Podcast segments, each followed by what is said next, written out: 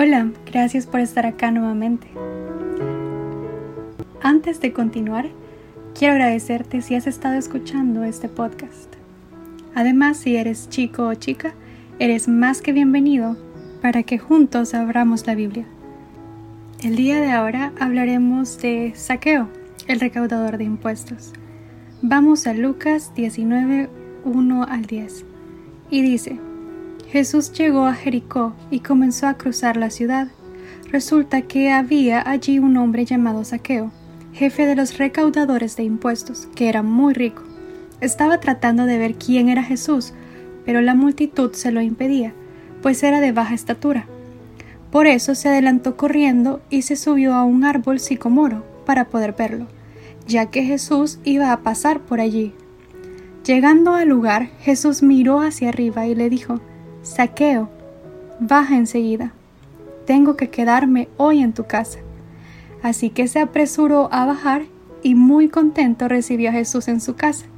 Al ver esto, todos empezaron a murmurar. ¿Ha ido a hospedarse con un pecador?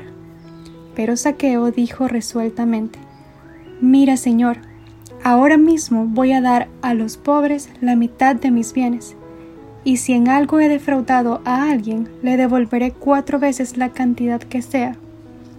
Hoy ha llegado la salvación a esta casa, le dijo Jesús, ya que éste también es hijo de Abraham, porque el Hijo del Hombre vino a buscar y a salvar lo que se había perdido. Quiero que nos pongamos en contexto del versículo 1 al 4. Jesús estaba en Jericó y las personas sabían que Él estaría ahí por lo tanto, las personas buscaban y se acercaban para verlo. ¿Quién era Saqueo? Él era un publicano, es decir, un profesional que en la antigua Roma se dedicaba a la recaudación de todo tipo de impuestos para el Estado, cargo que se lograba por nominación y quien lo ocupaba se convertía en rico en muy poco tiempo.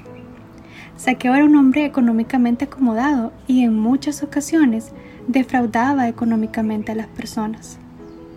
Además, Saqueo era de baja estatura y es por esa razón que decide subirse a un árbol para ver a Jesús, ya que él pronto pasaría por ahí. Ahora veamos el versículo 5 al 7 y dice, Llegando al lugar, Jesús miró hacia arriba y le dijo, Saqueo, baja enseguida, tengo que quedarme hoy en tu casa. Así que se apresuró a bajar y muy contento recibió a Jesús en su casa. Al ver esto, todos empezaron a murmurar, ha ido a hospedarse con un pecador. Como pueden notar, Jesús llama por su nombre a Saqueo y le dice que en ese momento irá a su casa.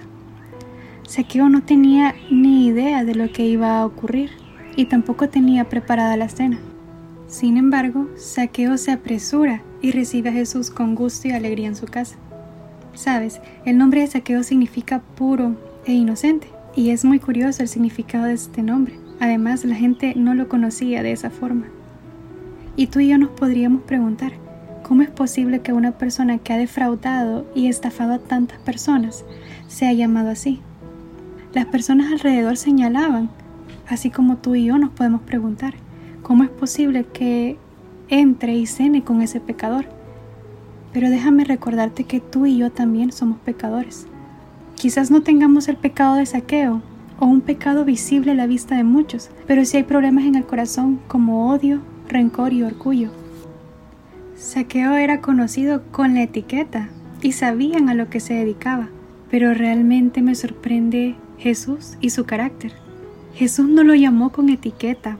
Jesús no nos llama a nosotros con etiquetas como ladrón, estafador, traicionero, fornicadora, fácil, envidiosa, egoísta, entre otras sino que Él te llama a ti conforme a lo que quiere hacer con tu vida y la forma en la que quiere usarte. Así como lo hizo con Saqueo y también puede hacerlo con nosotros. Pero quiero que notemos dos actitudes importantes y quiero preguntarte, ¿qué actitud tienes? ¿Tienes la actitud de Saqueo, que aún sabiendo lo que era, decidió con mucha alegría y gozo recibir al Señor y vamos a ver también lo que pasó más adelante? ¿O tienes la actitud de aquellos murmuradores que de alguna forma sienten perfección en su andar y ponen etiquetas en las personas, aún estando dentro de la misma iglesia y sabiendo que Jesús mismo no hace acepción de personas. Si te identificas con saqueo por lo que acabo de mencionar o porque probablemente crees que has defraudado a muchas personas, que has fallado, que debes algo y necesitas regresarlo, puede ser dinero, pero también puede ser el pedir perdón a alguien que te ha hecho bien y le fallaste. Déjame decirte que en el siguiente pasaje hay una respuesta de Jesús llena de amor, compasión y gracia. Y si tú estás del lado de los murmuradores, quiero recordarte nuevamente que al igual que Saqueo, tú y yo somos pecadores y no tenemos la tarea ni la obligación ni la autoridad para juzgar la condición de un creyente o un no creyente, porque solo Dios puede juzgar justamente.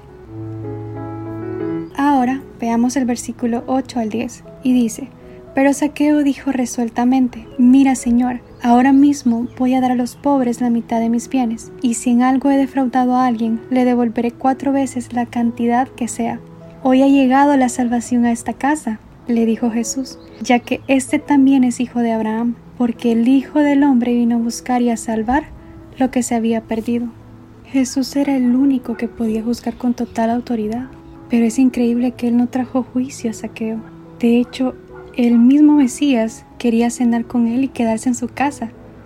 Además, Jesús trae un milagro a la casa de Saqueo ese día, y ese milagro es la transformación de su vida. Y hay transformaciones que son de esa forma al conocer a Jesús, pero hay otras transformaciones que pueden llevar su tiempo y que son un proceso para ser cada día más como Jesús, ya que ese es el fin, aunque te sientas del lado de Saqueo o del lado de los murmuradores. ¿Te has preguntado lo que Jesús quiere hacer en tu vida? Así como Saqueo, Jesús también quiere salvar tu vida, tu alma. A Él no le interesa qué hiciste en el pasado y la fama que tienes ahora, o la etiqueta dentro o fuera de la iglesia que te han dado. A Él le interesas tú y personalmente te quiere regalar la vida que planeó solo para ti.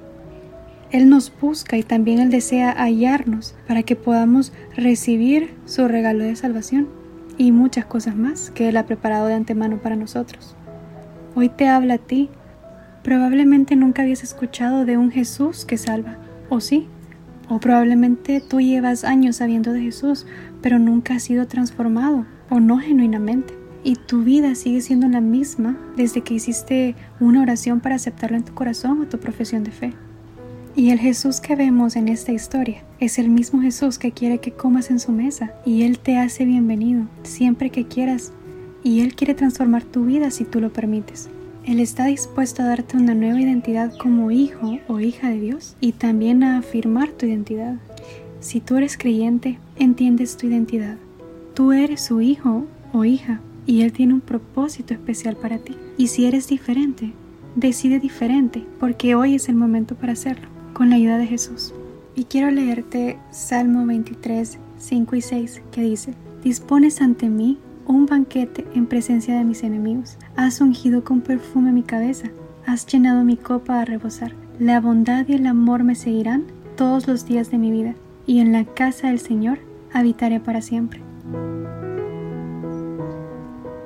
Si ha sido de bendición lo que acabas de escuchar, también puedes compartirlo. No olvides que todos los lunes son enseñanzas nuevas. Hasta pronto.